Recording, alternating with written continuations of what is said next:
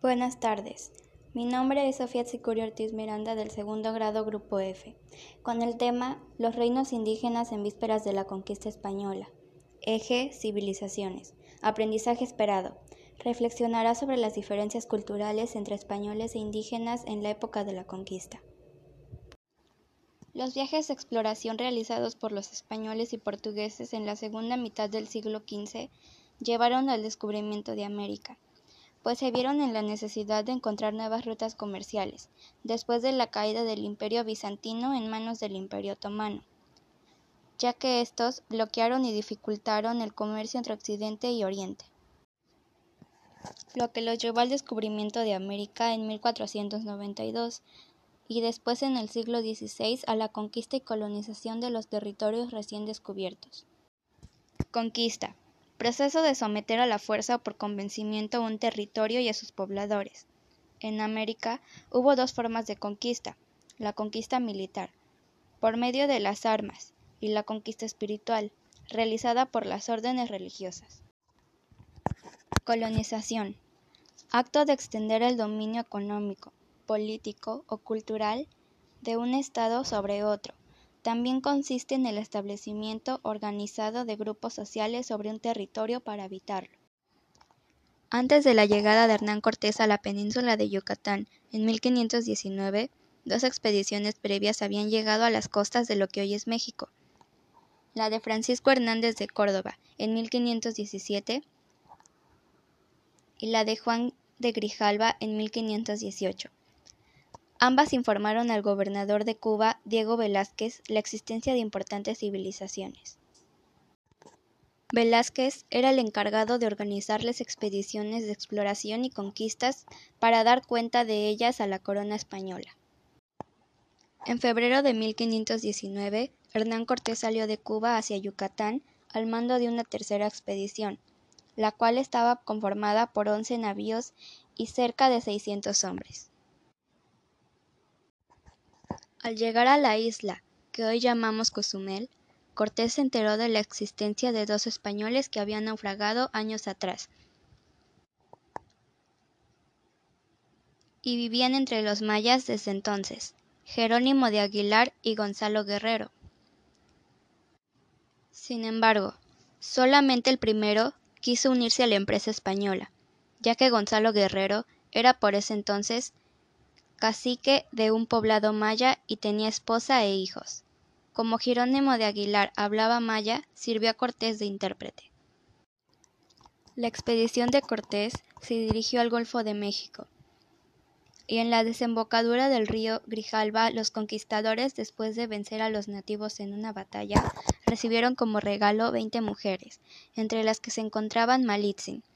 La joven hablaba maya y náhuatl, por lo que de ahí en adelante sirvió de intérprete a Cortés junto con Jerónimo de Aguilar.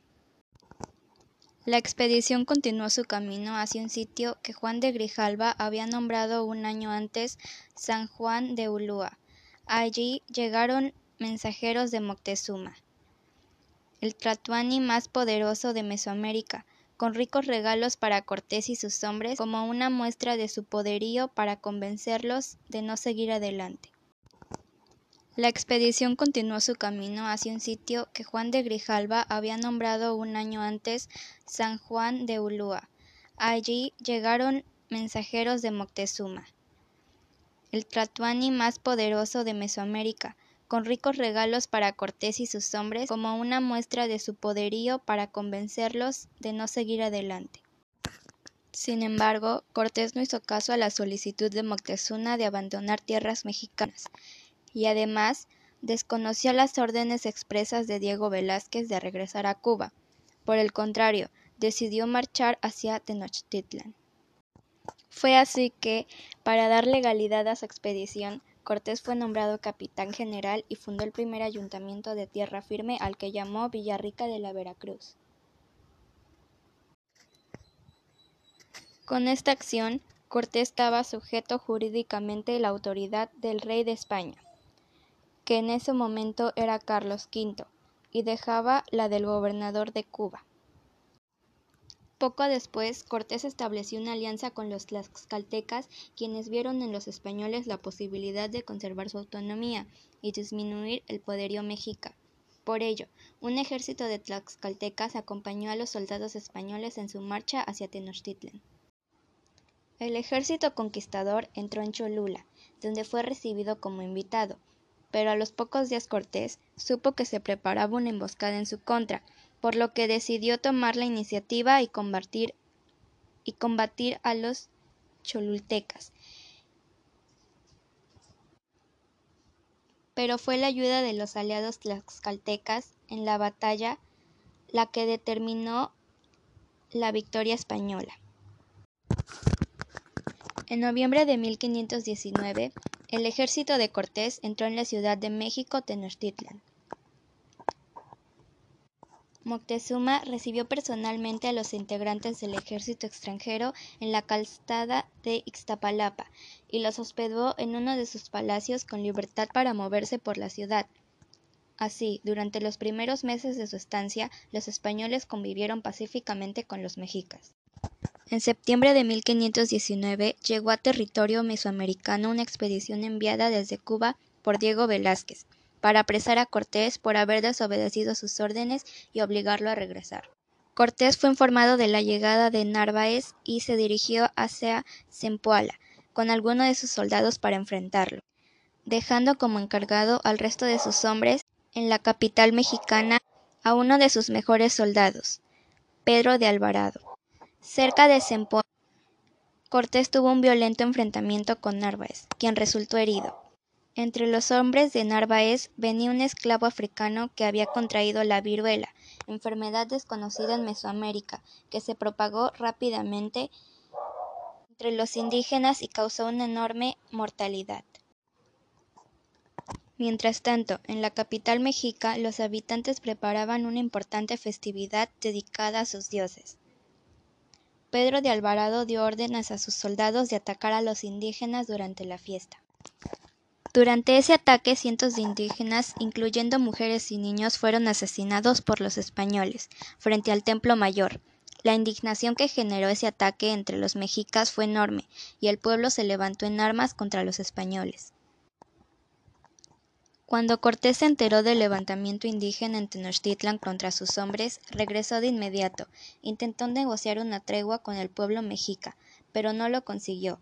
Incluso se dice que el pueblo enfurecido aprendió apedreó a Moctezuma por haber recibido a los conquistadores en su ciudad. Al verse perdidos los españoles, decidieron abandonar Tenochtitlan por la casada de Tlacopan, episodio al que se le conoce como la Noche Triste.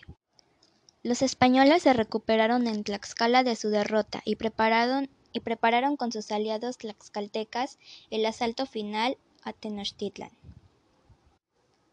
construyendo pequeñas embarcaciones. A principios de junio de 1521 sitiaron la ciudad e impidieron el abasto de alimentos durante casi dos meses y medio. La población mexica se había debilitado notablemente debido a una epidemia de viruela que causó la muerte de Tlatuani Cuatlihuac, a quien sucedió Cuauhtémoc. El 13 de agosto de ese año, Cuauhtémoc el último Tlatoani mexica fue hecho prisionero y la ciudad de Tenochtitlan cayó en el poder de los españoles. Justificación de la conquista y dominación de los indígenas americanos. Según Oswaldo Albornoz Peralta, todo conquistador trata de justificar su conquista para esconder o aminorar la explotación y desmanes que ejercen sobre los pueblos conquistados, y para esto la justificación más ocurrida es que se tratan de gentes inferiores, cuyas costumbres y pensamientos son sometidos a una crítica implacable a la par de inconsistente desde su punto de vista ético y científico. Si yo conociera a un ser con características físicas diferentes y modos distintos de pensar, yo trataría de empatizar con él y comprender que no solo para mí es diferente, sino que también para él soy algo distinta a lo que él está acostumbrado a ver. ¿Qué opinas sobre el pensamiento eurocéntrico que implantaron los españoles? Es decir, que elementos como el poder, el dinero y la raza eran justificantes de superioridad racial. Creo que no era un pensamiento ético, sobre todo porque se creían superiores a los demás y esclavizaban a las personas de color o indígenas. Creo que los españoles pudieron derrotar a los mexicas no solo por tener armas más avanzadas, sino porque tenían de aliados a los tlaxcaltecas, los cuales conocían la zona y sabían más de Mesoamérica y de los mexicas que los españoles. ¿Crees que las guerras fueron y son necesarias? ¿Por qué? No, porque muchas personas terminan heridas y otras pierden la vida. Algunas prácticas discriminatorias hacia los indígenas que continúan hasta nuestros tiempos son la desigualdad económica y racial, porque los creen inferiores y no respetan sus creencias y sus formas de pensar. Buenas tardes. Mi nombre es Sofía Tsicuri Ortiz Miranda del segundo grado Grupo F, con el tema Los reinos indígenas en vísperas de la conquista española. Eje Civilizaciones. Aprendizaje esperado. Reflexionará sobre las diferencias culturales entre españoles e indígenas en la época de la conquista. Los viajes de exploración realizados por los españoles y portugueses en la segunda mitad del siglo XV llevaron al descubrimiento de América, pues se vieron en la necesidad de encontrar nuevas rutas comerciales, después de la caída del imperio bizantino en manos del imperio otomano ya que estos bloquearon y dificultaron el comercio entre Occidente y Oriente, lo que los llevó al descubrimiento de América en 1492 y después en el siglo XVI a la conquista y colonización de los territorios recién descubiertos.